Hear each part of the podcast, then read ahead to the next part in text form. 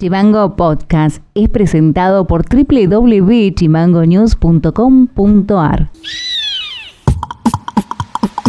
Bienvenidos, bienvenidas al resumen informativo, en este caso del día 18 del 8 del 2022, y estas son las tres más.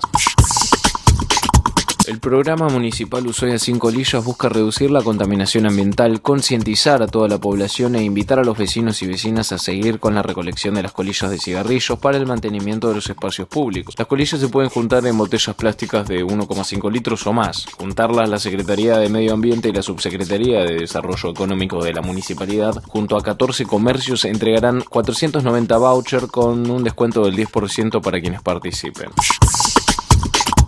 Desde la APDH Junta Promotora en Tierra del Fuego sacaron un comunicado donde dicen solidarizarse con Carla, víctima de violencia del doctor Marcelo Guzmán, su expareja. En el mismo felicitan la postura adoptada por el doctor Loeffler, pero lamentan que el Poder Judicial para con empleados y funcionarios de la justicia no actúan con el mismo criterio cubriendo a los violentos. Allí se exponen como ejemplo de las 14 denuncias contra el empleado judicial Lucas Méndez Stiglitz por parte de Sofía Roldán, quien no tiene cuota aún de alimento fija para su hija y quien tiene prohibición de acercamiento y contacto que el señor Méndez se encargó de incumplir infinidad de veces, o las denuncias a Luis Bichis por acoso y abuso que sufrieron empleadas judiciales. De hecho, la denunciante de abuso tuvo que irse de la provincia por las amenazas sufridas por parte de este.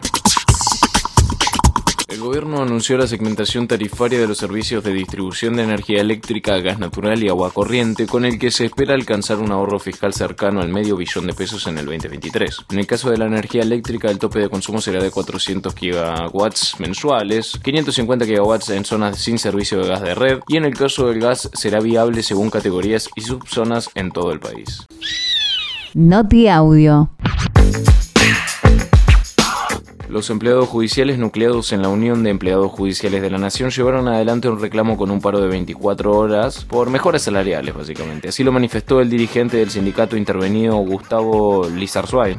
Hoy se convocó un paro por 24 horas con movilización acá en el edificio del Superior Tribunal de Justicia, en el, campamento IPF. Mira, nosotros tenemos en instancia de negociación a que en agosto agosto de, este año eh, el Superior Tribunal eh, hizo una, un incremento salarial del 35%.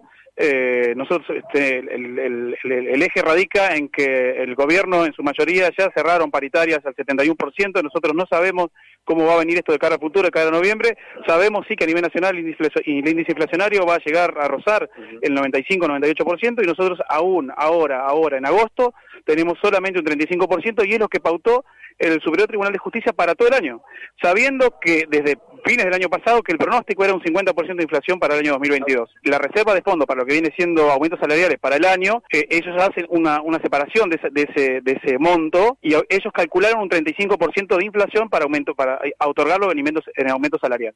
Eh, se quedaron muy por debajo, ya en, estamos hoy al 45% de inflación y nosotros tenemos recién un aumento del 35%. Noti Audio. El ministro de Economía de la Nación, Sergio Massa, denunció penalmente a las empresas NRG Argentina, que opera Macan Muerta, y a Marg, y también a sus directivos, por supuesto, por sobrefacturación de 12 millones de dólares y lavado de activos, entre otros delitos. La medida fue celebrada por la diputada del Frente de Todos, Mabel Caparrós empecemos a poner cada cosa en su lugar, porque si no se, se golpea el turismo porque saca divisas, tiempo para acomodarse, si les van a cobrar multa, no sé, es como esa pandemia fue tan grave como si hubiera habido una guerra, entonces hoy tendríamos que estar todos poniendo el hombro, no, los que más ganaron son los que siguen, y evidentemente hay números que no cierran, y en ese no haber, números que no cierran, lo demás te puedo asegurar que a mí no sé cómo lo van a hacer, si les van a dar tiempo para acomodarse, si les van a cobrar multa, no sé cómo lo van a hacer, pero te puedo asegurar que me encantó. Me encantó que se investigue. Nosotros lo vimos en la provincia hace muy poquito, o sea, con un, unos vivos que estaban este ingresando chatarra y, a, valor este dólar oficial, ¿no? Yo digo, bueno, empecemos a poner cada cosa en su lugar, porque si no se, se golpea el turismo porque saca divisas, se golpea, pero los que se la están llevando en grande no se les está diciendo nada.